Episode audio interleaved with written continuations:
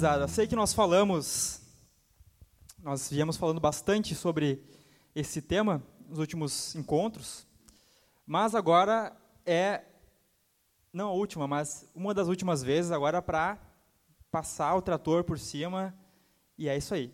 Agora a gente vai falar, falar bastante sobre esse assunto que é criacionismo versus evolucionismo, ou você está errado e eu não.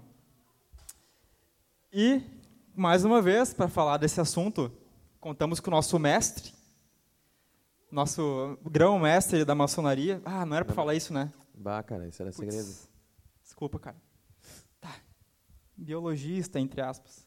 Tá? Biologia. Mas, você sabe, né? A gente já tem falado bastante sobre esse assunto nos últimos, nos últimos encontros. Mas, bueno, vamos lá. Eu queria a gente queria começar agora aqui conceituando, de novo, para a gente falar a mesma linguagem.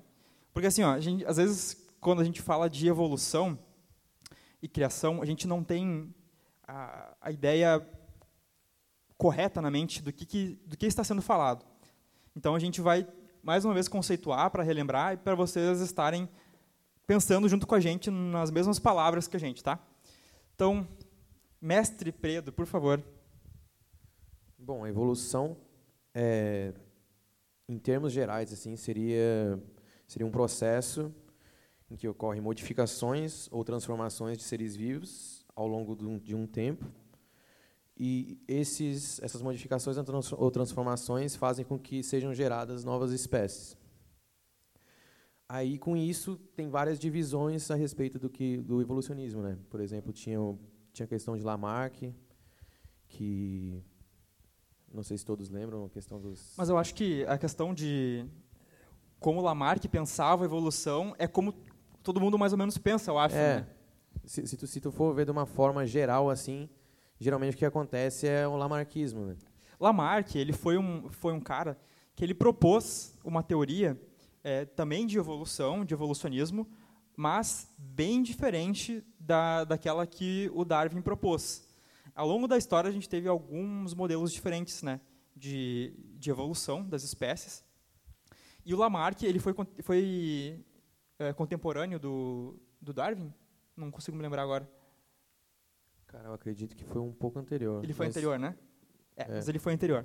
Mas, enfim, eu, pelo menos eu tinha na minha cabeça, quando eu comecei a aprender sobre esse assunto, que a evolução era lamarquismo, né? No caso, Sim. era essa teoria do Lamarck. Que, qual que é a diferença entre a teoria do Lamarck e a teoria do, do Darwin? Então, Lamarck é, é conhecido como a teoria de uso e desuso, que um exemplo bem famoso é aquela da girafa, né? Por exemplo, as girafas eh, tinham árvores mais altas, então elas esticavam mais o pescoço para poder chegar nos ramos, nos ramos, se alimentar. E esse esforço fazia com que com que as próximas gerações fossem eh, tivessem os pescoços maiores para poder se alimentar naquele ambiente. Eh, isso é herança de caracteres adquiridos, que é outro nome do, do uso e desuso. Tipo aquelas gurias que ficam tirando foto fazendo biquinho assim, depois viram um pato. É, tipo, na, na, na próxima vida aí, ó. Os filhotes pato, meio pato, meio, meio blogueiro. En- Então, então o, lamarquismo seria mais ou menos isso. E o, o darwinismo em si, que seria a teoria de seleção natural, seria a é, seleção natural em si, né, que já fala, que seria uma seleção do ambiente em si, uma, é que é, o ambiente selecionaria os genes para que eles passassem para a próxima geração. E isso faria com que é, o ambiente moldasse os seres que, que, iam, que iam estar nas próximas gerações. Então acontecia, eh, por acaso, Isso, de, um, de nascer um ser, um ser vivo que para aquele ambiente específico estava mais adaptado e aí isso que seria que consistiria a, a seleção natural Seleção que natural. daí ela sele- selecionaria aquele indivíduo para aquele ambiente que está mais adaptado É, seria um indivíduo mais apto ao ambiente e o, o ambiente mo- moldaria, é, faria com que, com que os seres que, que tivessem moldados aquele ambiente é, permanecessem ali. Uhum. é e é algo que a gente consegue ver da uma escala menor, né, a seleção humana, a seleção intencional que o homem faz sobre espécies de vacas, espécies, enfim, a gente já falou sobre isso. Mas é, é algo observável, né? A gente consegue observar essa, essa pressão do ambiente, né? E essa seleção que é, pessoas podem fazer, ou até mesmo o ambiente pode fazer em, nos animais, né?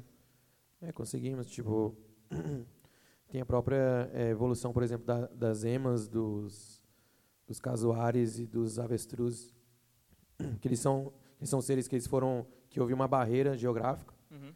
No caso, quando houve a Pangeia, é, ficaram na América do Sul, outros na Oceania, outros na África.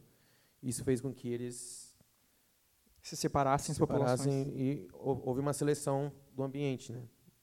Uhum uma pressão ambiental. Daí, por causa de cada ambiente diferente, surgiram tipos, espécies diferentes de, de, de emas. Elas são semelhantes, mas é, são visivelmente diferentes. Uhum. E o mesmo se daria para a seleção, então, da espécie que hoje vos fala aqui, do, do Homo sapiens sapiens, né? Porque eu sou, não sou homem sapiens, homem sapiens. E a Bianca ali na mesa não é só uma mulher sapiens. Ela é mulher sapiens sapiens, porque ela está casada comigo. Sabe, para quem não sabe, sapiens significa sábio, tá? Então ela sabe a sábia porque ela, né? enfim, detalhes à parte, enfim. Então temos essa teoria que a gente já falou bastante e a teoria que conhecida como criacionismo, que nós falamos na, na, no encontro anterior, que é basicamente o seguinte: algo, alguma força ou alguém ou seja, essa coisa que criou pode ser pessoal ou não, uh, as formas de vida como nós conhecemos hoje. Basicamente isso. Dentro disso, tem vários tipos diferentes. Né? Tem pessoas que acreditam que foram ETs, que é a panspermia. Né? A panspermia é exatamente isso. É como se um, um meteoro ou, sei lá, algum tipo de vida extraterrestre chegou aqui e colocou uma vida nas nossas nos nossos mares, nas nossas terras, e aquilo começou a se desenvolver e gerou toda a diversidade de vidas que nós temos hoje em dia. A pergunta que fica é: como é que esse ET, essa coisa que veio de fora, foi criada fora do nosso planeta? Ou seja, tu só atira a dúvida para mais longe ainda com a panspermia, né? Mas tem bastante gente que defende. Até uma curiosidade, não sei se tu sabia disso, Pedro, mas um dos caras que desenvolveu aquele modelo helicoidal do DNA. Porque assim, ó, tinha-se muito muita ignorância, não se sabia muito sobre o que, que é o DNA. Eles sabiam que, era uma, sabiam que era uma informação que se passava para frente, né? E então cientistas descobriram ou propuseram um modelo que é o modelo helicoidal. Sabe aquela fitinha de DNA que vai se enrolando assim, que a gente vê nos filmes, em imagens? A, a, dupla hélice. Né? A dupla hélice, helicoidal, né? Que é, tem forma de Isso vai se girando, assim, se entrelaçando entre ela mesma. Eles que propuseram isso. Eles ganharam um prêmio, um prêmio Nobel. E um desses caras é Francis Crick, se não me engano. Sei que o sobrenome é Crick, não lembro do primeiro nome. Ele, pensa bem, o cara é um crânio. O cara desenvolveu, foi um dos, um dos caras que desenvolveu a, o modelo de DNA como nós conhecemos até hoje. Isso não foi derrubado. O DNA realmente é assim. E ele concebeu isso em na década de 60, se eu não me engano, faz bastante tempo. E ele era um adepto da, da panspermia. Ele acreditava que a origem da vida era de uma origem extraterrestre. Já tu vê, um cara importante acreditava nisso, né? Então quer dizer que é, uma, que é uma ideia que várias pessoas são adeptas. Né? Exato. A gente pode ouvir e achar que é estranho. Ah, quem é que vai acreditar nisso aí? Pô, Francis Crick, cara que criou o modelo do DNA. Sim. Pessoas, então, supostamente autoridades ou inteligentes o suficiente para ganhar o aval público. Mas, enfim, então isso é basicamente evolucionismo e criacionismo. Agora surge, assim, ó, na minha mente eu separo em dois grandes momentos, e é como a gente vai falar aqui, os problemas com, com, com a evolução. E nós vamos falar desses problemas e vamos apresentar um contraponto, apresentar uma, uma teoria ou uma opinião alternativa. O que, que explicaria melhor os fatos? É, é isso que a gente vai, vai abordar aqui. E nós vamos abordar isso em dois momentos diferentes. O primeiro que a gente vai falar agora é sobre a origem da vida, como que a vida surgiu, e o segundo é o processo evolutivo. São duas coisas diferentes. como a vida surgiu, é como que a primeira célula, o primeiro ser mais simples, uh, surgiu, como que ele apareceu aqui na Terra. E o, o segundo ponto, o segundo momento, fala a respeito de como essa célula se evolu evoluiu gradualmente e gerou toda a diversidade de vida que nós conhecemos hoje em dia. Então, a gente vai falar nesses dois momentos, né? E para a teoria evolucionista, como que foi aquele tipo assim, como a gente conta nos livros didáticos ou como que é a teoria mais básica a respeito do primeiro do, do surgimento da primeira célula, da primeira forma de vida? Então, é, é as pessoas acreditam que é lógico, né, antigamente não havia não havia vida, então é, surgiu matéria orgânica de matéria inorgânica e mas, mas isso é muito complexo, né? Por exemplo, a formação do, do DNA, por exemplo, ele é algo que, que tem, tem até aquele, aquele estudo, né? Do eu esqueci o nome do cara, mas eu esqueci o nome dele também. Enfim, a, a, que, eles, que, eles, fizeram um teste com raios, né? Tentando isso, simular isso. uma atmosfera uhum. do passado, que seria mais ou menos na, é, é, durante a origem da vida. E eles tentaram simular e eles viram que foram criados alguns aminoácidos. Uhum. E eles acreditam que foi assim, né? Que surgiu a vida, é, surgindo primeiro um ser unicelular. Sim. Então, basicamente, tinha uma, um sopão, que era, que era a formação dos mares, né? Os mares primitivos. E acreditava-se que até então não tinha oxigênio na atmosfera, né? Isso só veio muito posteriormente quando as algas uh, nessa concepção, nessa linha do tempo, né? É, primeiro surgiram as bactérias, sendo seres muito simples, depois foram evoluindo, deram origem a alguns é, protozoários, protozoários, protozoários, que são células que são bem parecidas, são seres unicelulares, mas eles são bem parecidos com as células que nós temos no nosso corpo. Por isso que é um, um protozoário. Proto significa primeiro, né? Ou anterior, e zoário seria animal, um, um pré-animal, é uma, uma célula precursora das células que nós temos hoje em dia no nosso corpo, em todos os seres vivos no geral tem. Então o oxigênio só viria muito tempo depois, com o surgimento das algas e da, da vegetação, que poderia fazer o processo então da, da fotossíntese, né? Eles pegam o gás carbônico e transformam o gás carbônico, água e, energia solar glicose, que vai ser o alimento né, das plantas, e eles vão liberar em troca para o meio ambiente oxigênio. E foi aí que começou essa concepção a ter oxigênio na, na, na atmosfera. Então, até, até então, eles, eles criam que tinha um sopão, assim, realmente um sopão, porque a Terra era muito quente. Então, a água era muito quente, os mares eram muito quentes e eram mares revoltos, assim, enfim, tinha ondas enormes e tinha essa atmosfera muito louca que não tinha oxigênio, tinha amônia, tinha uh, enxofre, tinha coisas que os seres vivos não conseguiriam não conseguiriam respirar aquilo. Então era muito muito tóxico é, é, essa atmosfera.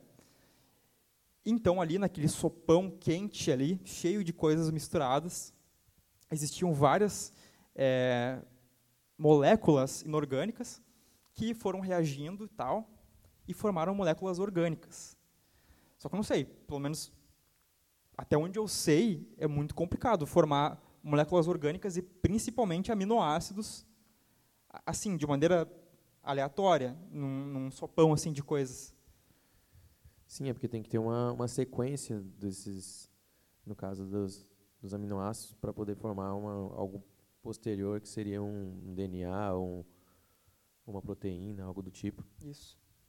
Então é uma coisa muito complexa para acontecer espontaneamente. De forma né? aleatória. É assim, aleatória. Né? Então a teoria é justamente essa, que desse sopão começou a se criar aminoácidos. Mas o que é um aminoácido? Tá, eu respondo para vocês. É assim, ó, as proteínas são basicamente as coisas mais importantes que constroem nossas células, que constroem. São, digamos, é o tijolo e o cimento das nossas células, são as proteínas. Então, as proteínas basicamente constroem o nosso corpo. Tá? As proteínas, elas são constituídas de quê? São moléculas muito grandes, muito grandes, e elas são constituídas uh, de aminoácidos. Os aminoácidos seriam mais ou menos os leguinhos que tu vai montando no outro, vai montando, montando, montando, montando, e tem uma, uma proteína, tá? Então a teoria deles é que através de, de, dessa sopa primordial foi foi se criando os aminoácidos, né? E os aminoácidos criaram proteínas e acabaram criando depois ah, as bases nitrogenadas. A gente vai explicar o que é isso que, que, que acabaram criando o DNA, que é um sistema de, de moléculas que se autorreproduz. Aí tu pode pensar, ok, tipo, tu tem uma água, que é um bom meio para acontecer uma reação química, e tu tem uma água quente, ou seja, tu tem energia ali dentro, porque calor é energia. Então, tu tem energia no meio reacional bom, tu tem um monte de coisa misturada, tu tem amônia, tu tem enxofre, tu tem várias coisas que é, fósforo é, que podem ir naquele sopão se juntando. Ah, depois de alguns milhões de anos, pelo menos é bem provável que vai acontecer um, uma reação dessas, né? E vai ter um aminoácido desses e vai criar um sistema como o DNA, óbvio. Mas então, eu trouxe aqui algumas imagens para vocês entenderem é, melhor por que, que é, não é tão simples assim? O que, que é isso? Isso é uma molécula simples, tá? É o ácido lático, mas ela sofre um processo chamado isomeria. O que, que é isomeria? Iso significa igual ou mesmo, e meria vem de meros, que significa partes, ou seja, mesmas partes. Essas duas uh, moléculas são moléculas diferentes, tá? Elas têm o mesmo número de átomos e têm os mesmos átomos, mas a maneira como os átomos se ligam um ao outro é diferente. É como se fosse assim, nossas mãos. Cada mão tem o mesmo número de dedos e tem um indicador, tem um dedo do meio, tem um dedo anelar, um mindinho e um polegar, né? Só que se tu colocar uma em cima da outra, só o dedo, o dedo do meio fica um em cima do outro, né? Os demais dedos, eles não ficam exatamente um em cima do outro. Então, é como se tu colocasse sobre na frente de um espelho essa molécula. E isso, na natureza, isso é formado de maneira aleatória. Como que nós chamamos essas moléculas? Virado para um lado é levógero e para o outro lado dextrógero. Calma. Barbada. É só um nome complicado que vem do latim, mas é só falar assim, ó, esquerda e direita, tá? Levo vem de, do, do latim esquerda e dexter, dextrógero, é direita. Só isso. Por que esquerda e direita? Porque um é petista e o outro é coxinha. Mentira. é porque existe uma certa, um certo tipo de luz que é produzida em equipamento que se chama luz polarizada. Quando tu coloca essa luz polarizada incidindo sobre essas moléculas, elas desviam ou para a direita ou para a esquerda. Entendeu? É basicamente isso, tá? Mas o que, que acontece? Por que, que isso é importante para o assunto que a gente está falando? Por quê? Essas duas moléculas, numa reação que tem esse, essa substância como um produto final, vai gerar indistintamente, indistintamente, tanto faz, uh, tanto o dextrógero quanto o levógero. Acontece que, para se construir as, os aminoácidos que vão construir nossas proteínas, que vão nos construir, essas, esses aminoácidos eles precisam ser levógeros, ou seja, tem que ter uma conformação uh, específica. Não pode ser aleatório, não pode ser qualquer uma dessas substâncias aqui, não pode ser qualquer lado, porque dessa forma se torna não funcional para a gente. Não funciona. Tipo, para se construir a, a, as proteínas e para construir a, as estruturas celulares como a gente conhece. Dá errado. Tipo, até pode acontecer, mas dá errado, não serve para seres, seres vivos. Ok, esse é um problema. O segundo é esse aqui. Essas aqui são as famigeradas, ó. são as bases nitrogenadas. Isso aqui são os, os tijolinhos do nosso DNA. Ou seja, através dessas quatro substâncias, eh, tirando a uracila, que a uracila ela é uma base nitrogenada uh, de outros tipos de célula. Não vou entrar nos detalhes aqui porque isso não interessa. Mas, enfim, para se formar o DNA, nós precisamos que se formem todas essas substâncias aqui. Todas elas. Agora fica a pergunta: como que é possível, aliás, é possível ou não criar essas substâncias aqui, essas moléculas, de maneira aleatória no sopão primordial? Não. Elas são reações que elas só acontecem com um grau de instrumentalização muito alto. Ou seja, eu preciso ter uma pessoa em laboratório que vai usar os reagentes específicos, né, as substâncias específicas, vai usar um equipamento específico e vai conseguir fazer essas substâncias. Elas, por si só, elas não se formam sozinhas, entende? Ou seja, o DNA não tem condições de se formar sozinho. Mas vamos, vamos, vamos, vamos pensar assim, não. Vamos fingir que os aminoácidos certos conseguem ser formados, as proteínas certas conseguem ser formadas, e essas bases aqui conseguem ser formadas aleatoriamente, sem ter uma, uma pessoa ou um processo inteligente para formar elas. Vamos supor que dê certo. O modelo que tem dentro de cada célula nossa é isso aqui. O que acontece? Aquela partezinha ali. Ah, moleque. Essa partezinha aqui marrom se chama ribossomo, tá? como se fosse uma máquina de produzir proteínas. Nós temos em cada célula um desses dessas máquinas aqui de produzir. Então, o DNA ele é cortado ao meio, aquela hélice, vem outro outra tira de RNA mensageiro, ela cria uma cópia daquela hélice e fica solto no citoplasma. Então, vem o RNA mensageiro, ele coleta esse essa, esse fragmento de RNA que foi formado no citoplasma, leva até o, o ribossomo, e o ribossomo vai começar, a partir das informações que tem ali dentro, né, nessa fita, né, de acordo com as bases que, que tem nessa fita, ela vai formar aqui a, a proteína. E essa proteína, por sua vez, vai formar uh, nossas células, enfim, toda a nossa estrutura uh, biológica.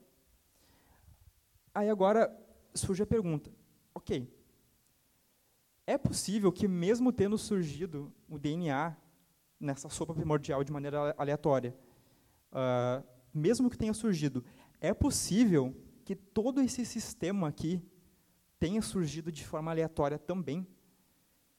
Porque não é, a questão não é só formar um, um DNA, uma fita de DNA. A questão é, tem que formar uma fita de DNA, tem que formar todas essas estruturas para elas conseguirem formar um sistema que vai produzir as, alguma célula, entende? Então não é simplesmente é, produzir uma fita de DNA. Isso por si só já é muito difícil, já é impossível. Não tem como, demanda muita energia e demanda um grau de ordenação muito, muito, muito grande. Isso por si só já é impossível. Agora, formar toda essa estrutura por si só, de maneira aleatória, não tem condições. Porque é um grau de ordenação elevadíssimo, é muito grande. Não, e tem mais um negócio também, eu não sei se tu vai, tu vai mencionar aí, hum, vou dar spoiler da tua fala, é, é que os aminoácidos, né, esses cinco que você citou, eles estão entre, se não me engano, 200 aminoácidos que podem isso, ser formados. Isso, isso. Então, cinco entre 200 é uma é quase impossível, assim, tipo, e ainda dá, dá certo de todos serem para a esquerda. É, é um negócio muito complexo. Exato. Tem uma variedade na natureza, né? De, que é, nós encontramos na natureza 200 tipos de aminoácidos diferentes. Mas 20 deles apenas é que são os aminoácidos que a gente chama é, construtores, né? É. Que, que servem para construir as proteínas que nós temos no nosso corpo. Ou seja, tem que construir as proteínas, os aminoácidos corretos para construir as proteínas corretas para se construir o sistema de DNA correto, depois criar todo esse sistema aqui, que não é simples, e criar uma célula viável ainda, porque vai que acontece que essa célula foi formada. E se ela morrer, sem, sem conseguir se reproduzir? Então, tipo, ok, a primeira, a primeira célula foi formada, só que ela pode morrer depois de três segundos, porque ela não está estável. E se ela não conseguir se replicar, não tem como passar adiante, começar a se reproduzir, se reproduzir, começar a ter mutações e começar a, a ter é, mutações que vão gerar outros tipos de, de, de, espécies, né? Então, e é nesse processo aqui, ó, quando o RNA mensageiro entra no ribossomo para gerar uma uma cadeia peptídica, né, que vai gerar depois uma proteína, é nesse processo que acontecem as mutações porque daí pode ter um erro de transcrição ou de tradução. Tradução é esse processo de transformar o RNA, o RNA mensageiro em é, proteína. Então, tá ali lendo a fita, pá, pá, pá, leu errado uma certa parte, trocou uma base por outra, e aí aconteceu uma mutação. Uma mutação. Ou pode ser lá no início, quando o RNA uh, se junta com uma das fitas do DNA para criar uma cópia dela, para ser solta no, no citoplasma. Pode ser que naquela parte ele tenha copiado errado aquela fita, entende? Então é nesses processos que pode acontecer as mutações genéticas, principalmente nesses processos. Tainá, tu comentou da, da, da epigenética, né? Que tem certas mutações que acontecem por causa é, são, do, do são, meio, né? São, são, no caso, metilações do, do DNA que ele faz com que com que eh, caracteres sejam sejam transmitidos de uma forma não fora do fora do DNA, né? Hum. Essas metilações elas são elas são transferidas e essas metilações podem ocorrer durante a vida. Então, no caso, até acreditam que Lamarck pode começar, pode voltar a, a ser utilizado, né? Porque é um caractere que você adquire durante a vida e essas metilações podem ocorrer durante a vida e elas podem ser transmitidas para as próximas gerações, né?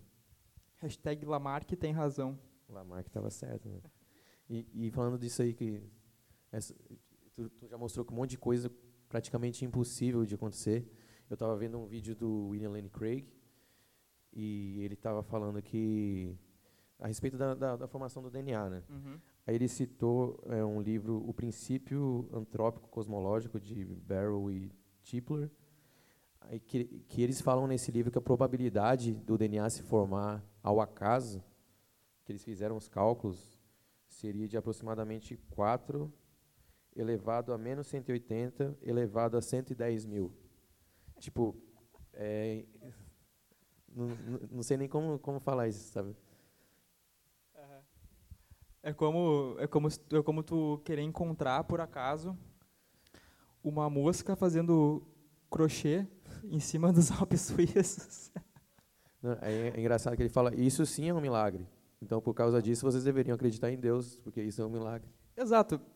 Esse é um ponto importante, né? Porque até mesmo se a evolução for verdade, ela é tão improvável de acontecer por si só, que se ela aconteceu de verdade, só pode ser um milagre. Tinha que ter, ter alguém regendo aquilo. Tinha que ter alguém fazendo a, a bagaça toda, né? Exatamente.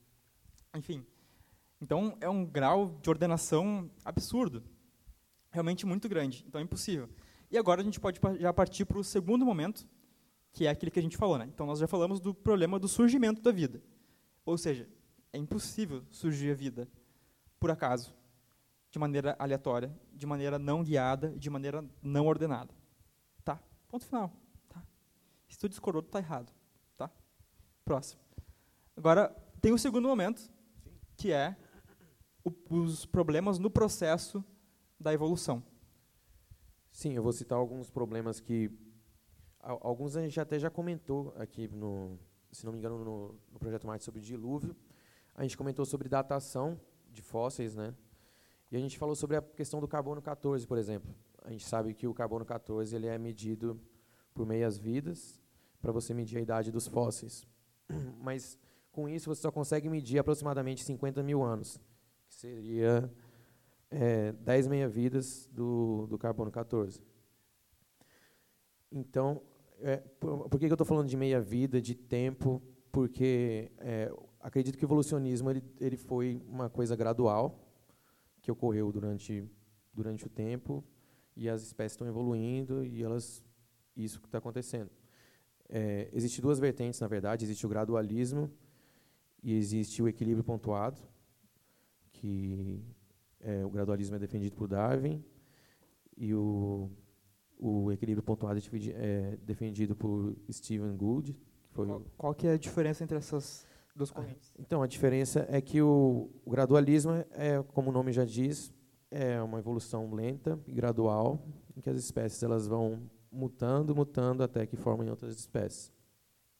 Já o já Stephen Gould ele ele defendia que que com equilíbrio pontuado que as espécies elas também evoluíam um pouco menos do que Darwin achava durante durante algum tempo, mas existiam picos de de mutação, de de evolução no caso, e nessas horas seriam onde, onde ocorriam as especiações. Então estava lá, tipo, uma, uma espécie constante, e daqui a pouco, pum, acontecia uma mudança isso. drástica, pontual, por isso que é pontualismo. Tipo um, tipo um degrau assim, depois continuando uma, uma coisa mais. Um platô, mais assim, né? Isso. Porque platô é uma palavra chique, né? É chique, Se escreve né? plateal. Plateal é uma palavra francesa. Qualquer, platô, qualquer coisa francesa. É platô é, chique, é um, um, momento que está, tipo, tipo, uma superfície lisa assim e contínua, um platô. Mais uma palavra para vocês usarem, né? TCC, Enem, Olha. ganhar uns pontinhos. É bom demais. Então, é, o, o Gould defendia isso, essa questão do equilíbrio pontuado. Então, mas os dois dependem do tempo. Os dois dependem da, da questão do que os dois demoram muito tempo para acontecer a evolução. Então, por isso que eu estou falando da questão da datação dos fósseis. Então, tá, é, mas eles acreditam que os dinossauros eles foram extintos há 54 milhões de anos atrás, por exemplo. Isso é muito mais que 50 mil anos, que seria a medição da meia-vida com carbono 14. Então, eles começam a usar outros métodos para medir, no caso, esses fósseis. Só que esses métodos eles não, eles não são utilizados diretamente no, osso, por exemplo. Eles são utilizados na rocha em que o fóssil estava. Só que daí a gente tem um problema. É, esse fóssil é, ele, ele, foi, ele foi fossilizado, no caso, por conta de, de erosão. Tipo, é, pedaços de rochas foram caindo ou foram, foram trazidos por água, e isso foi acumulando e foi, foi feita uma pressão ali que fez com que fossilizasse o, os organismos. Então, eles utilizavam medição das rochas, só que como eles, como eles não sabem de quando eram as rochas, porque eram rochas diversas que foram formadas não sei quando, eles eles tinham que procurar as rochas ígneas mais próximas. Que as rochas ígneas, no caso, são rochas formadas por, por exemplo, há uma erupção vulcânica e logo depois já é formada uma rocha através da lava. O esfriamento da lava faz com que forme uma rocha. Ainda bem que tu falou, porque eu ia te perguntar o que é uma rocha ígnea. Então, aí, aí com isso a gente sabe que é uma formação espontânea da rocha. Então, com essa sim a gente pode medir, poderia medir. Só que os ossos geralmente não são formados em rochas ígneas. Então, eles procuravam a rocha ígnea mais perto, num extrato. E a partir disso eles tentavam estipular a idade do fóssil, ou seja, é um negócio muito complexo. É um negócio até bem confuso, né? É bem arriscado de fazer. É, assim. Exatamente. É, é, tu tá partindo do princípio que é provável que seja da mesma época aquelas duas rochas, né? É, e tem a mesma coisa. Eles, acho que eles mediam é, radiação no caso do, do isótopo do, do, urânio, né? Que seria transformação de urânio em chumbo, se não me engano. Eu não sei, era urânio em alguma coisa. E eles, até, também tem aquela questão de que eles, de que eles pensavam que que a concentração de urânio também era a mesma das, das rochas atuais. Então, é realmente é um tem negócio dois, bem... Temos dois problemas, que é tu falar de uma rocha... Ah, essa rocha aqui tem a mesma idade dessa só porque está muito, muito perto da outra, né? Isso. E aí o problema do, da quantidade inicial de urânio que teria para se medir, né? E, então, e, então, é exatamente isso. É, é muito difícil a gente prever isso. E como, como a evolução ela depende muito da questão do tempo, ela precisa desses milhões de anos. Porque sempre que você pergunta para o evolucionista, ele, não, isso aí leva milhões de anos. Sempre a mesma coisa, né? Não, por que, que eu não vejo evolução agora? Ah, porque isso aí leva milhões de anos. Sempre, sempre, sempre Ai, milhões de uma dificuldade. Calma. Meu, calma. Em milhões de anos isso vai acontecer. Fica tranquilo. Então, eles, eles deitam muito em cima do tempo, mas quando você vai tentar medir o tempo, você vê que o tempo é confuso do jeito que eles medem. Então, isso, para mim, é um dos furos do, da questão do evolucionismo. Antes, antes de continuar, alguém tem alguma pergunta até agora? Perguntem. Tá bom. Deixa eu ver se tem alguma pergunta do pessoal de fora. Até agora não. Então, vamos, antes de continuar falando sobre a questão da, do processo, a banda já pode ir subindo ali. E agora, cantar uma das antigas agora. Tá louco. Lobão. Cara, quem se lembra de Lobão na época que ele estava novo ainda, é velho. E eu só, eu só conheci o Lobão por causa do YouTube. Não sei. Tem a cara de acabada, mas a minha alma é jovem ainda. é só a cara. Mas enfim, vamos lá. Depois a gente continua o papo. Isso aí, gurizada. Direto dos anos 80 para 20 de 180. Demais. Vamos lá então. Mas eu sei que não é o, o único ponto frágil, né? Além disso, da, da, da, questão da datação, de ser difícil tu conseguir saber que realmente se passou, bah, passou milhares e milhares e milhões de anos. Além dessa questão, né? Uh, tem mais alguma outra questão? Então, tem mais algumas coisas que eu queria que eu queria mostrar. Eu vou usar aqui os, vou usar esse bagulho aqui também. Para baixo. Isso aí, Magrão. Aí, eu tô aprendendo. Então, é, isso, isso, aí eu falei no, no, último projeto Marte, é bem interessante. Isso aí é a questão da, da, evolução dos cetáceos ou das baleias. Isso aí que acredita que aconteceu. Então eu peguei um exemplo para mostrar uma árvore filogenética ou um, um cladograma, que no caso seria, seria isso aí, que ele mostra mais ou menos os, os passos evolutivos que aconteceu com uma espécie. É, aí, por exemplo, tem aquela teoria de que, de que existia um boi carnívoro, exatamente, é um boi carnívoro mesmo, que, que, ele, que ele se alimentava, ele era terrestre, e, e depois de um tempo ele, ele começou a ficar com escassez de alimentos na, na terra e ele foi migrando para a água. E isso aconteceu com que ele foi, ele foi mudando, mudando até virar uma baleia. Beleza. É, Tu vê ali, é bonitinho, né? parece, parece, que, parece que pode acontecer mesmo. Parece um cachorro misturado com, sei lá, é um pato e um jacaré anão.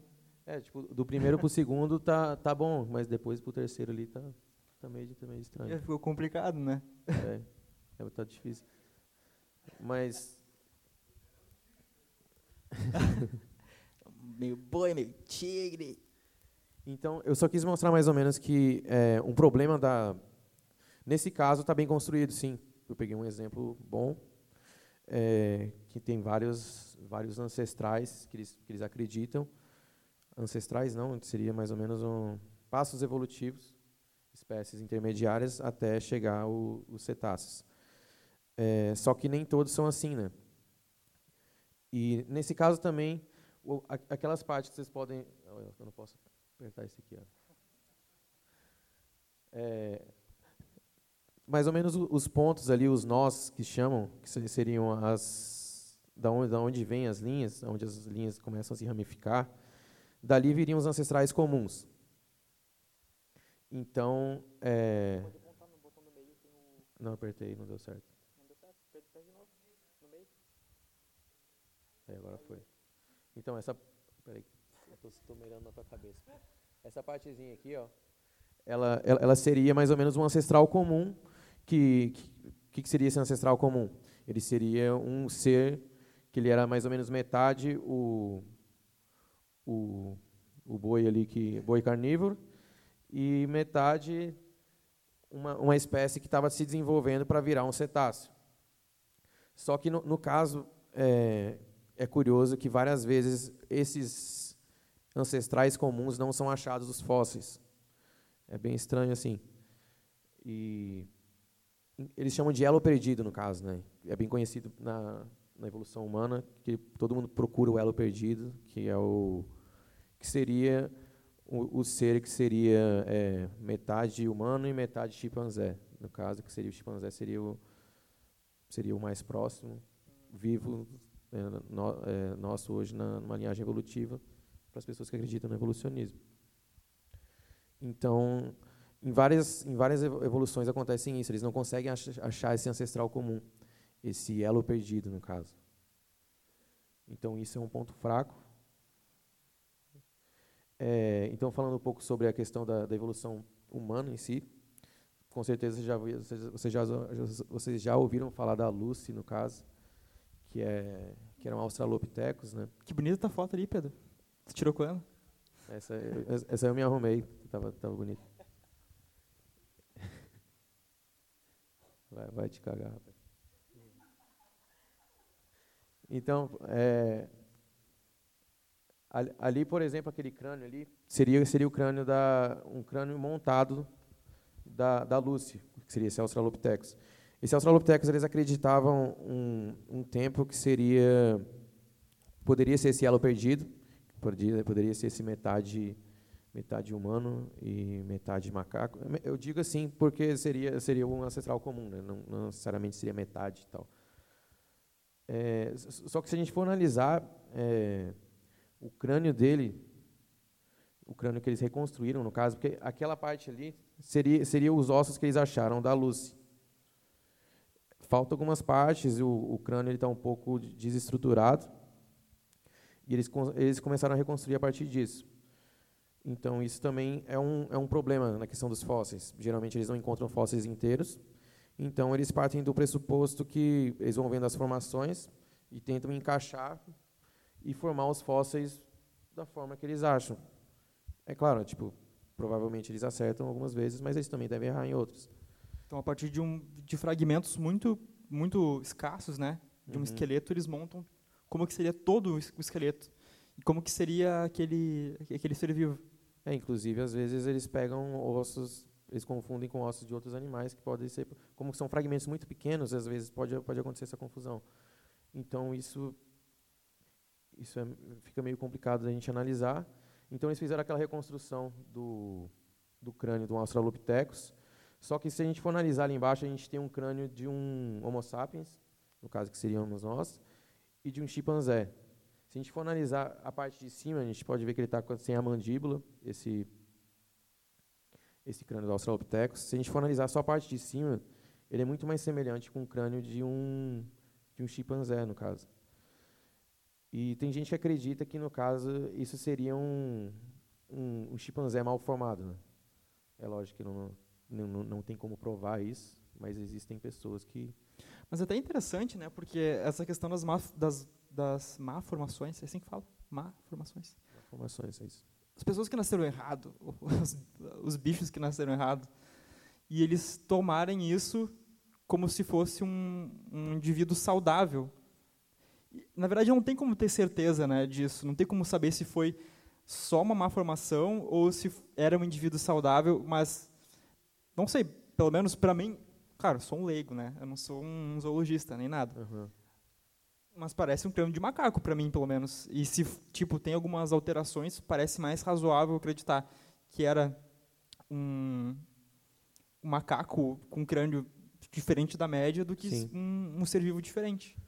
É, exatamente. E, e, isso já aconteceu outras vezes, no caso.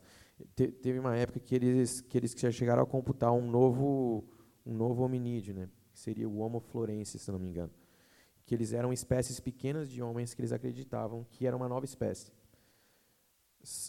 Eu não me lembro aonde que era, se não me engano, é uma ilha, é uma ilha na perto da Oceania, onde isso aconteceu. E também tem a teoria das ilhas, então por isso eles acreditavam que que eram que eram homens pequenos. Só que daí eles analisando, eles viram que na verdade eram homens com nanismo, tipo, eram anões, e eles chegaram a acreditar que era uma nova espécie. Então isso acontece muito, porque eles estão analisando fósseis, eles não têm como voltar no tempo e ver realmente o que estava acontecendo. Viu, Bianca? Tu é humana, tá?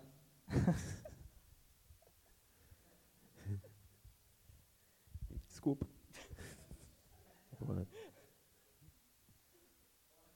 continuando aqui. então, é, no, no, no, no, caso, o, o Homo florensis ele seria, ele seria no caso, é, anões. E eles acreditavam que seria uma espécie diferente. Isso, isso acontece várias vezes. Se não me engano, acho que o Homo neanderthalis também, eles chegaram a, chegaram a acreditar que era uma, que era uma formação também de um Homo sapiens. E tem, tem esse perigo né, de, de você colocar, achar fósseis e querer colocar eles como sendo ancestrais ou perto de uma linhagem dos, dos homens. É, agora, agora falando, falando a respeito de, de outra coisa que pode, que pode acontecer no caso, que seria um furo no caso que, do, do evolucionismo, que acredito, acredito eu e várias pessoas comentam isso. Eu não sei se vocês já ouviram falar do, do besouro, besouro bombardeiro. Ele é bem famoso, ele é citado em vários em vários livros assim. É... O que, que ele está fazendo? Meio estranha a foto ali. Né? ele está soltando, tá soltando um ácido que é um ácido corrosivo, que ele é, uma, é um mecanismo de defesa desse Ainda besouro. Bem. Oi? Ainda bem. Ainda bem. é, um, é, um, é um mecanismo de defesa desse besouro.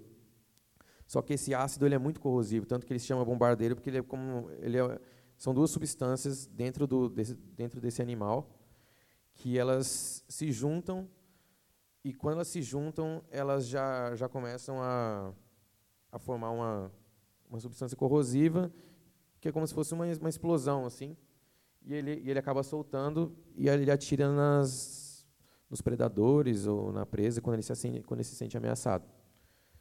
Só que, só que se a gente for pensar na evolução, no caso desse, desse animal, para isso ter surgido, ele não podia ter surgido do nada várias coisas ao mesmo tempo. Porque, por exemplo, ele tem, ele tem duas substâncias, ele tem dois compartimentos separados. Eu não me lembro agora o nome das substâncias. Um, acho que. A gente pode saber que são duas substâncias que, quando elas estão quando elas estão em contato uma com a outra, elas formam uma substância corrosiva. Isso, exatamente. Até porque ninguém, ninguém se importa com isso, Pedro. É, Sejamos sinceros. A gente pesquisa o bagulho e, não, pá, o nome disso aqui é Tu decora um Chibirabidongas. Nome, né? Aí chega lá e não fala Ninguém vai nada. saber, ninguém se importa. É pior que é verdade. então, essas duas substâncias, elas, elas, elas saem de, du de duas glândulas, se não me engano, e elas vão para um lugar onde ocorre essa, essa, essa reação e essa explosão e, e, é lançado fora esse, esse ácido, essa substância corrosiva. Então, isso, te, isso deveria ter acontecido tudo junto, por exemplo.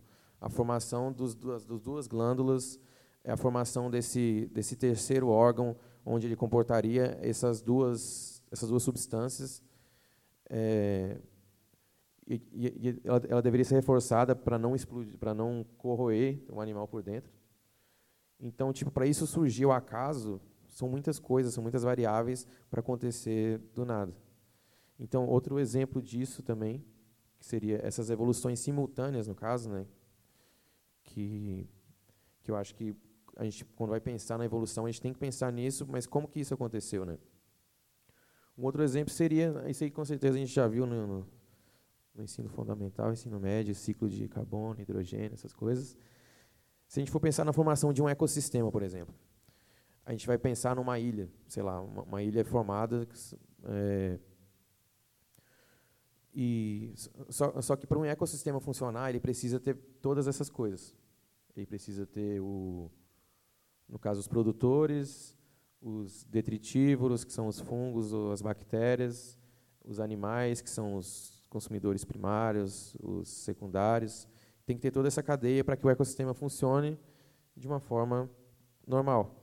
Então, é, se as coisas surgiram ao acaso, é, para um ecossistema funcionar, teria que surgir tudo ao mesmo tempo, nesse caso. Mas como que tudo isso vai surgir ao mesmo tempo, numa, num, se você acredita no evolucionismo e as coisas são criadas ao acaso, por exemplo? Teria que surgir é, uma planta, um animal específico para comer aquela planta, é, seres detritivos para ir lá e e decompor aquela matéria orgânica para fazer o ciclo do nitrogênio, para depois voltar para a planta, para voltar o nitrogênio para a atmosfera. Então a gente vai pensar em várias coisas que Isso não poderia acontecer é, uma agora e outra depois. Isso teria que ser tudo ao mesmo tempo, senão o ecossistema não iria funcionar. Então isso é uma outra questão que que a gente tem que pensar quando a gente vai quando a gente vai falar de evolucionismo, né? É, que eu me lembro agora também a questão das células, né? Que o, o Isma citou no começo, questão dos DNAs e tal. Beleza, para a replicação do DNA, a gente precisa do ribossomo e a gente precisa de energia. De onde que veio essa energia? A gente precisaria de uma mitocôndria também dentro da célula. Então, é a mesma coisa. Precisava ter tudo ao mesmo tempo para que isso acontecesse. É muito complicado cada parte surgir de maneira independente e gradual, né? Exatamente. E tipo assim, surgiu uma coisa só, a gente já falou, né? É, surgiu um DNA, seria aquela aquele número impossível que uhum, eu falei, uhum. De 4 elevado a menos 180, tipo um número louco. Agora imagine surgir tudo ao mesmo tempo. É, não só o DNA, como o ribossomo, para poder ler o, o DNA, para ver a, a, réplica lá. É, uma, uma, mitocôndria, no caso a célula inteira, né?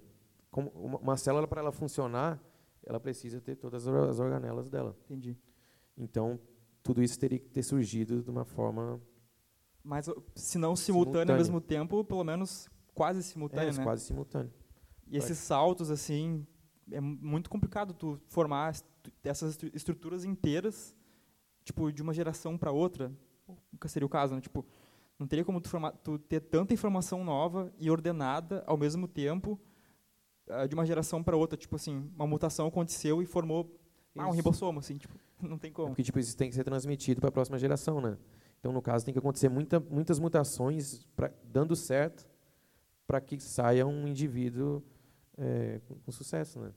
Senão, ele basicamente vai ficar inútil ele vai, tu vai formar um indivíduo que tem uma estrutura que é inútil, tipo, não Sim. tem nenhuma função dentro, de, dentro dele e ele vai acabar... Beleza, é, então, exatamente, aí, aí, você começa com uma célula, aí beleza, tu já vai para indivíduos pluricelulares, e depois tu vai para, tu vai seguindo, para algas, várias outras coisas, e tudo isso tem que acontecer de novo. Por exemplo, pode, no caso, acontecer mutações e, e perder várias informações que já tiveram. Ou seja, tem que ter sempre uma, é tudo ao acaso e as probabilidades são muito pequenas, né? Então é meio que impossível a gente não pensar que tem alguém regendo tudo isso. Até a questão da, das, da coevolução, no caso dos que existem animais específicos para plantas específicas. É no caso dos polinizadores. Uhum. A gente chama isso de coevolução porque eles eles meio que evoluíram juntos para polinizar. É, e, o, por exemplo, a planta fornece, fornece o alimento para o inseto ou para o pássaro, e o pássaro, ele, e, e, com isso, ele dispersa o pólen da, da planta. Então, tudo isso teria que ter surgido ao mesmo tempo. Ô Pedro, só para te informar, sacanagem, enviaram uma pergunta até agora para gente. Qual é a pergunta?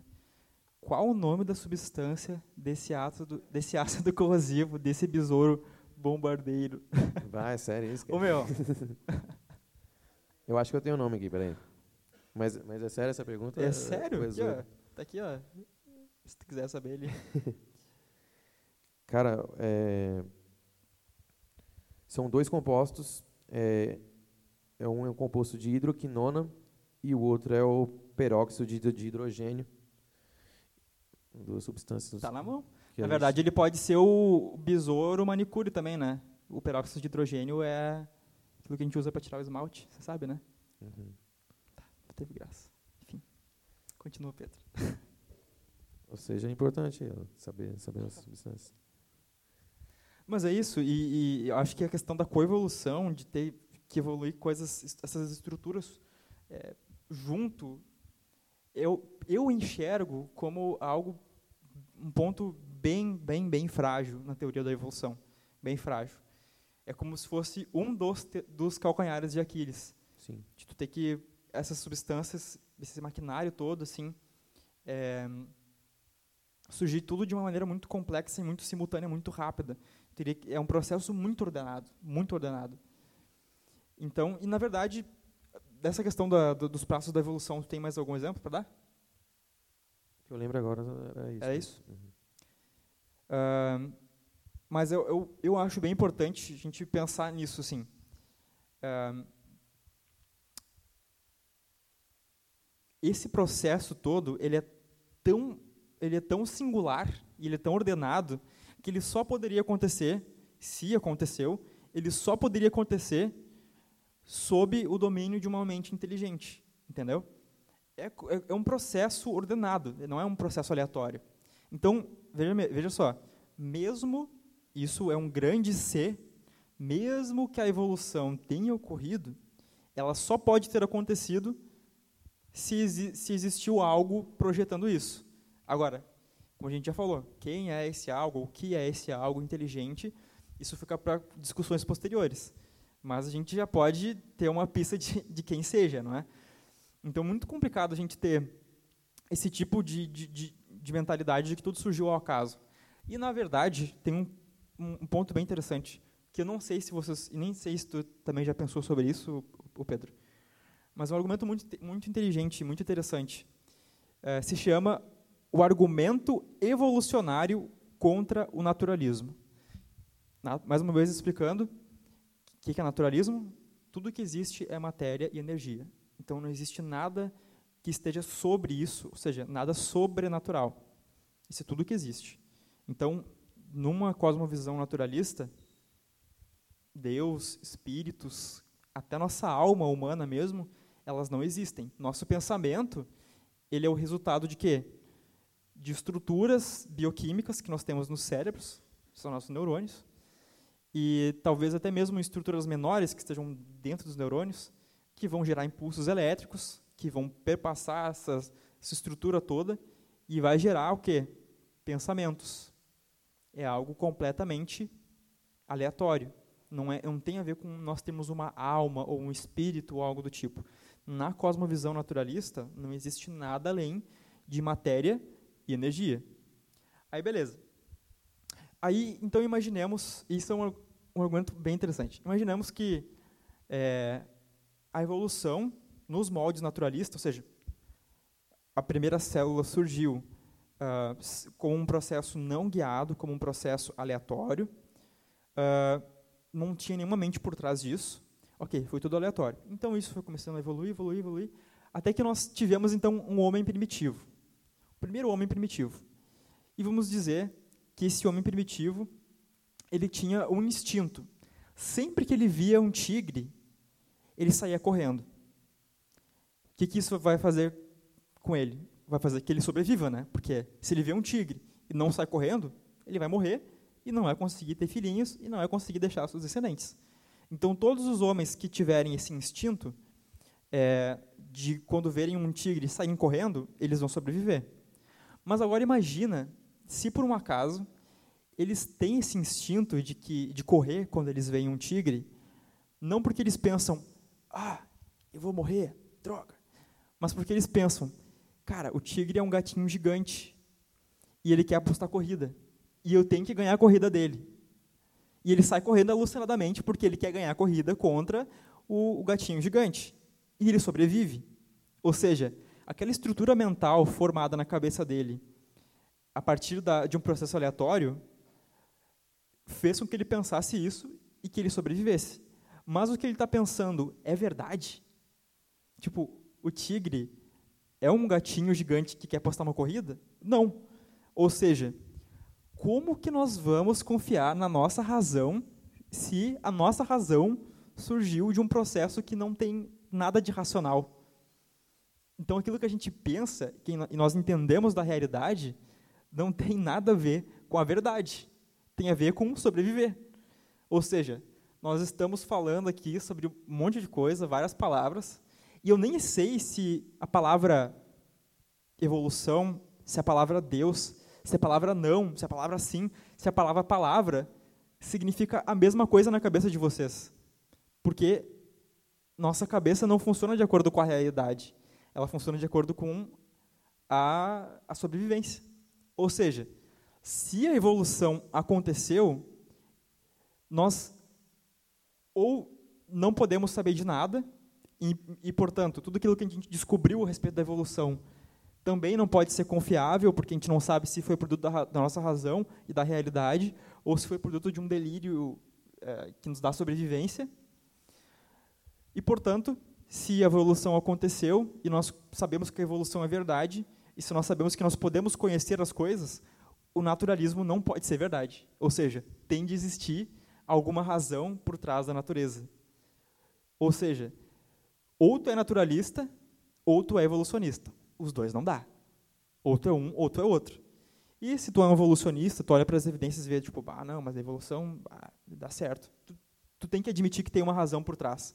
Porque se é um processo não guiado, que formou tua mente, que tu está pensando sobre o que aconteceu e como tua mente foi formada, tu não tem como saber se aquilo é verdade ou não. Então isso destrói, isso se autodestrói, entendeu?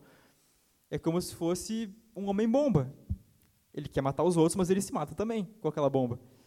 Então, é interessante que, mesmo se a evolução for verdade, de qualquer maneira, tanto vendo é, pelo processo, analisando o processo em si, quanto pensando sobre, quanto pensando sobre o processo, a gente descobre que Deus, ou pelo menos uma razão superior, que está fora da natureza, tem, tem de existir, uma razão anterior né, à, à evolução.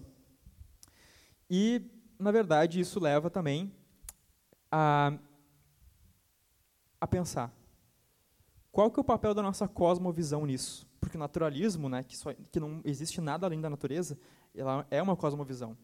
E tu acreditar que existem coisas sobrenaturais fora da natureza também é uma cosmovisão.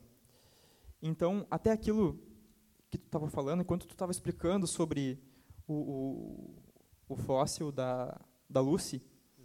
eu até acabei pensando nisso, que é o seguinte, o que, que leva uma pessoa a encontrar um pedaço de, de crânio e, a partir de um pedaço de crânio, que é inconclusivo, ela formular um, uma teoria de que aquilo ali, na verdade, é um intermediário entre os, os símios e os seres humanos.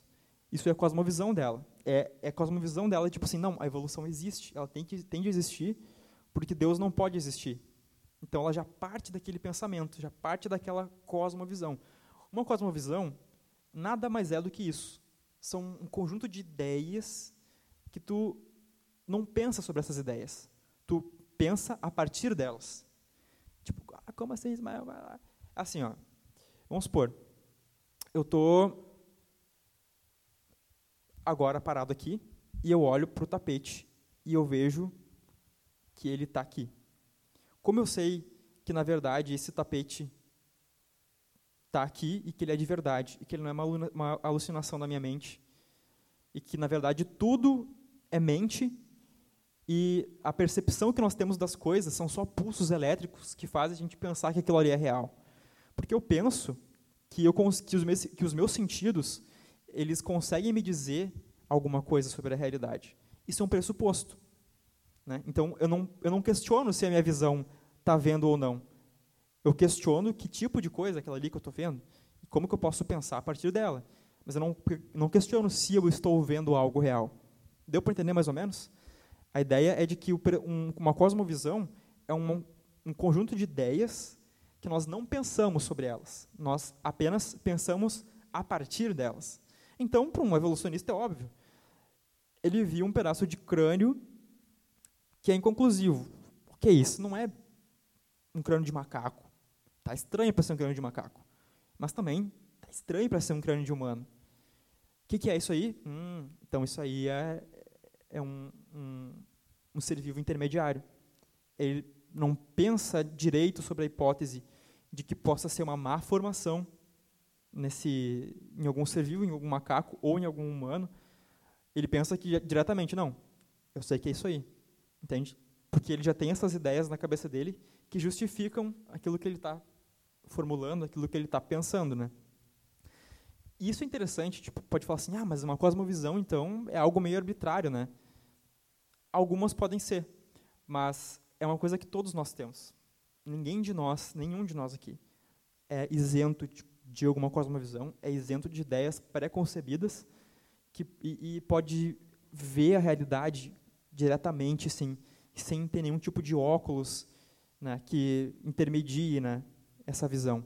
Porque a cosmovisão é basicamente isso. É como se fosse um óculos que a gente coloca e enxerga as coisas ao nosso redor. Então, por exemplo, se eu estiver com óculos vermelho, eu vou enxergar tudo vendo vermelho. Tipo, o Pedro é vermelho, o meu celular é vermelho, ou tem tons de vermelho, mas eu estou com óculos errado. Eu preciso de um óculos de grau para enxergar corretamente. Então, o nosso maior desafio é encontrar uma cosmovisão que seja coerente e que ajuste a nossa visão para enxergar as coisas corretamente, não distorça as coisas. E nós estamos aqui defendendo, creio eu, né, Pedro, que que a cosmovisão evolucionista é como se fosse esses óculos vermelhos. A gente vê evolução em tudo.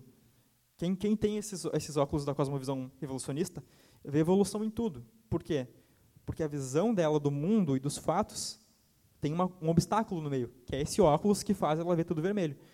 E nós acreditamos que ver as coisas como tendo uma intencionalidade por trás é um óculos de grau apropriado para enxergar as coisas como elas de fato são.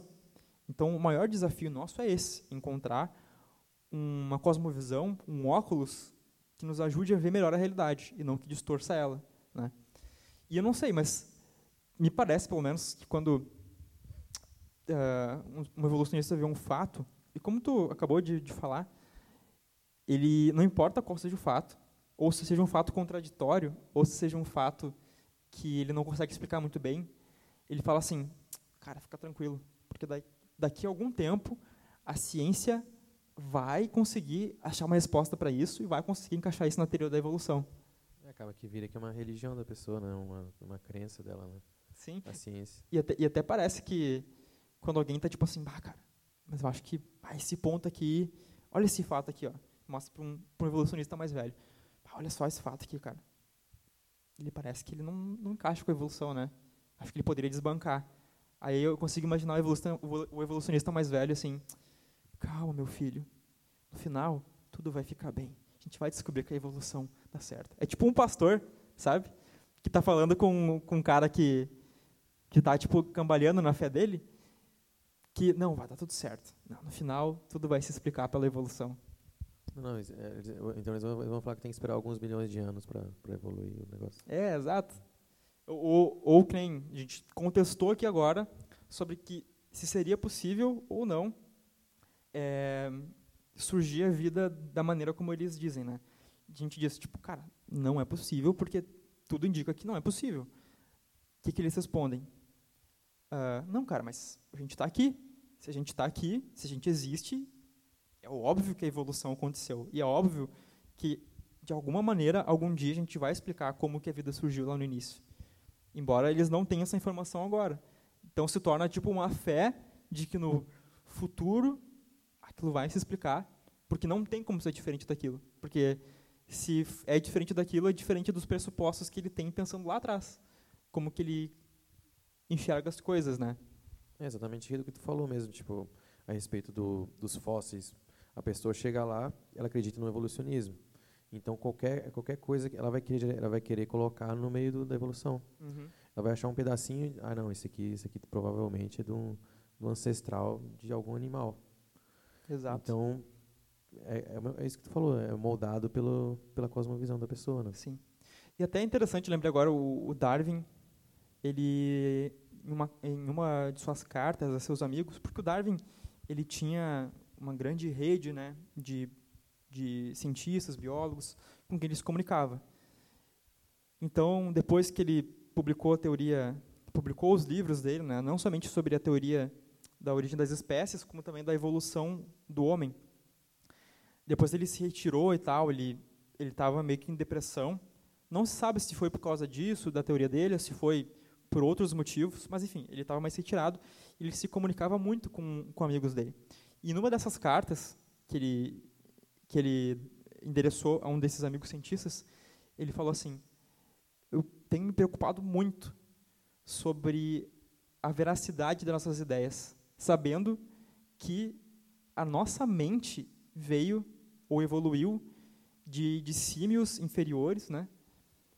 E dos conceitos que tem na cabeça deles. Se é que há alguma coisa como conceito na cabeça de um macaco, na cabeça de um, de um animal.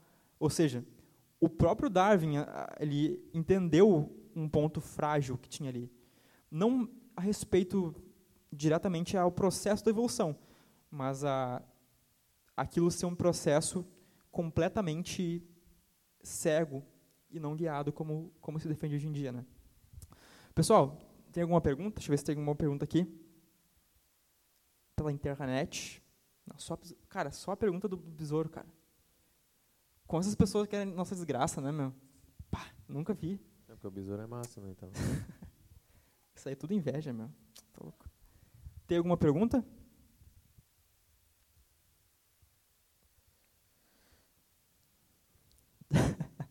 Ó, o Pedro, eu acho que é a pergunta ali. Piolento. então tá, gente. E a importância para nós. Cara, tinha muito mais coisa para falar, mas a gente até passou um pouco do horário. É, enfim, tinha a respeito do é, C.S. Lewis, o que, que ele pensava sobre tudo isso. Pois é, Camilo. Ele, ele falou bastante sobre isso. Mas, enfim. eu ia. Tá, mas eu posso falar rapidamente. Para quem não sabe, C.S. Lewis, ele foi, cara, talvez a maior mente do século XX. Eu acho que ele e o J.K. Chesterton, acho que eles foram as duas maiores mentes do século passado. Lewis é maior, sabe porque ele é protestante, né? Bairrista. Mas enfim, e ele, enfim, ele escrevia ensaios, ele escrevia, ele escreveu as Crônicas de Nárnia, ele, ele escreveu diversos livros de filosofia, de literatura, eh, de teologia, escreveu poemas, e ele era um ateu na sua juventude. Ele era um ateu e ele duvidava muito, muito, muito da existência de Deus. Porque ele pensava assim, ó, como pode um mundo tão cruel, um mundo tão maldoso, e, e ele olhava para a natureza, ele via animais devorando os outros, e via degradação, via pobreza, via essa série de coisas de um mundo muito decaído, muito, mal- muito maldoso. E pensava assim, como que um Deus pode ter criado um mundo assim, um Deus bom pode ter criado um mundo tão decadente, tão, tão mal? Aonde que está Deus no meio dessa furdunça toda? E depois de um, e ele ficou batendo essa tecla durante muitos e muitos anos. Depois ele começou a pensar assim: mas de onde que vem a minha ideia de que o mundo é cruel? O que, que é bondade? O que, é justiça? Como, como posso dizer que o mundo é injusto? Como posso dizer que alguma ação de alguma pessoa é boa ou má? Se tudo aquilo que eu penso é arbitrário. Então, a minha crítica, no fundo, não tem nenhum sentido. Ela só teria algum sentido se houvesse algum padrão além da natureza para estabelecer isso. Então, ele começou a botar na mesa a possibilidade de Deus existir. E, para ele, esse foi um dos principais argumentos a respeito ah, da ex- existência de Deus. E uma das coisas que atraiu, que foi puxando ele para o cristianismo. Uma das primeiras coisas que chamou a atenção dele. Só que para ele tinha um ponto mais crucial ainda. Tinha um ponto mais crucial. Ah, e se vocês lerem ah, um livro dele chamado Surpreendido pela Alegria, ah, e outro livro também, que é sobre esse livro dele, que se, que se chama Surpreendido pelo Sentido, que é de um estudioso dele, o Alistair McGrath. Ele é um especialista, ele é um teólogo especialista em C.S. Lewis. E ele escreveu, o, Lewis escreveu muito sobre a beleza que ele via no mundo. Ele não via só desespero e agonia, ele via beleza no mundo também. E ele pensava, a beleza que existe no mundo, ela não pode ser algo simplesmente arbitrário. Era algo que ia contra a razão dele. A beleza tem de existir, a beleza é uma coisa fixa, ela tem uma substância. Ela não é algo, uma percepção aleatória que eu tenho. Então, a percepção da beleza para o C.S. Lewis também era algo que chamava atenção para uma realidade fora da natureza. Ele começou a pensar muito sobre essas coisas na natureza que ele observava, que levavam ele a pensar sobre uma coisa sobre a natureza. Então ele foi, foi meio que atraído por cordas que foram chamando e puxando ele, até que ele chegou à razão de que não, o mundo ele precisa que Deus exista. Porque é como se fosse Deus puxando ele aos poucos através dessas percepções que ele foi tendo. A moralidade, a beleza, a complexidade, que foi uma coisa que a gente falou aqui hoje, como que coisas tão complexas surgiram, surgiram assim. Uh, não pode ter surgido de maneira tão aleatória e, e, e, sem, e sem ordenação. E essas coisas foram puxando, puxando ele até que ele chegou. Não. Filosoficamente, eu preciso de Deus. E aí é claro que depois, por razões outras, que não é exatamente, nossa, exatamente nosso enfoque aqui hoje, ele foi atraído até o cristianismo, porque era a única coisa que fazia. É, é graça irresistível. Mas porque era a única coisa que fazia sentido.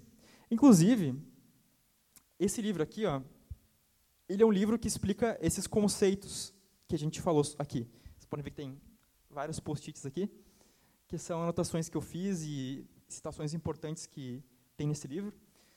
O nome desse livro se chama A Prova Definitiva da Criação, do Dr. Jason Lislow. Lys, Lisley, tá? Eu não sei falar isso aqui. Ou Lyle, Lyle, acho que é Lyle, pode ser. Enfim, não sei, mas é o nome dele. Jason Lyle. E ele fala justamente isso. O que, que é a prova definitiva da criação? A prova definitiva da criação é, a menos que nós pensemos no mundo a partir da cosmovisão cristã ou da cosmovisão de que Deus existe, ele não faz sentido nenhum. Que foi aquilo que a gente explicou a respeito da, é, do mundo não fazer sentido, é, do mundo nós não podemos confiar na nossa razão, né? Tipo, como que nós sabemos que o que nós estamos pensando sobre o mundo é verdade? Se foi um processo sem razão, irracional, que criou a nossa razão, a gente não tem como confiar de maneira alguma na nossa razão. Então, o mundo só pode fazer sentido se a cosmovisão cristã for, ver, for verdade. E outro livro do, do grande, é aqui. Esse aqui é um livro do C.S. Lewis, uma edição capa dura, bonitona. Se chama A Abolição do Homem. Ele trata sobre educação nesse livro, mas ele trata também sobre a origem da nossa moralidade. E aqui ele, ele cita também essa, essa questão. A moralidade tem de vir de algum, alguma fonte externa da natureza, externa aos humanos também. E agora, isso aponta fortemente para Deus. Agora, se é Deus ou não, isso aí já é papo para outro café basicamente isso que ele defende aqui nesse livro. Né? Então ele fala a respeito da, da ética e da moral ao redor do mundo, não somente na, na nossa, na, no contexto dele, mas também no contexto da, da China, da, da Grécia antiga, da Roma. E, enfim, são duas leituras que nós recomendamos, recomendamos bastante para se fazer. Então, eu acho que, para finalizar, Pedro, é isso.